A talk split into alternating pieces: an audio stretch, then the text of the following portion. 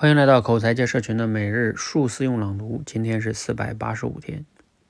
前面呢，我们谈到了两种经营关系的方式，今天呢，分享第三种叫理性经营关系，这就相对高级了。那什么叫理性经营呢？就是你啊，不只以自己擅长的方式去经营，你还会通过学习思考去看到彼此之间的需要，然后采用有效的方式来经营关系。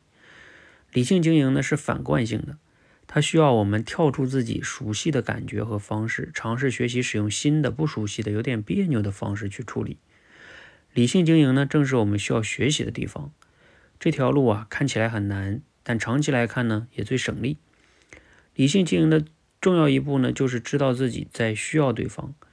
当两个人产生冲突的时候，人会惯性的从对与错的角度去思考，都是他的错，或者呀，都是我的错。当人们沉浸在对与错的问题里的时候，就很难安静下来去思考，此刻我到底想要的是什么。当你在关系里受挫时，你首先要有一个意识：此刻我有一个需要没有被满足。比起谁的错来说，更重要的是我有一个需要没有被满足。真正勇敢的人敢于直面关系的本质，从需要的层面去解决关系问题。那么，如何才能觉察自己需要的存在呢？有一个比较明显的信号，就是负面情绪。如果你在关系里体验到了某种负面情绪，那你的内心一定有一个需要没有被满足。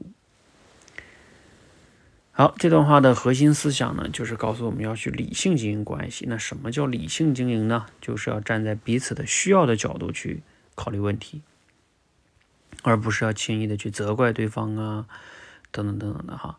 找到彼此的需要，就能更好的理性经营。那怎么能找到自己的需要呢？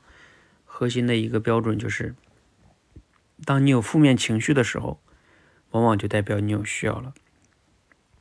其实他这个思想跟我以前读过那本书叫《非暴力沟通》，我还讲过这个课哈。呃，《非暴沟通》里边就讲到哈，就是当我们有负面情绪的时候，就是你要体会自己的感受啊。找到了感受，就是你的情绪嘛。情绪的背后就是需要，你自然就能顺藤摸瓜找到你的需要，然后再提出你的请求，沟通就会变得更好。否则的话呢，沟通就会变得暴力。都是同样的道理哈。好，希望大家去多读这些书之后，你就会发现，哎，好像都是相通的耶。啊，你就会融会贯通。好，也欢迎大家和我们继续一起每日朗每日进行数词用朗读，持续的学习升级认知，再加上表达，练就好口才。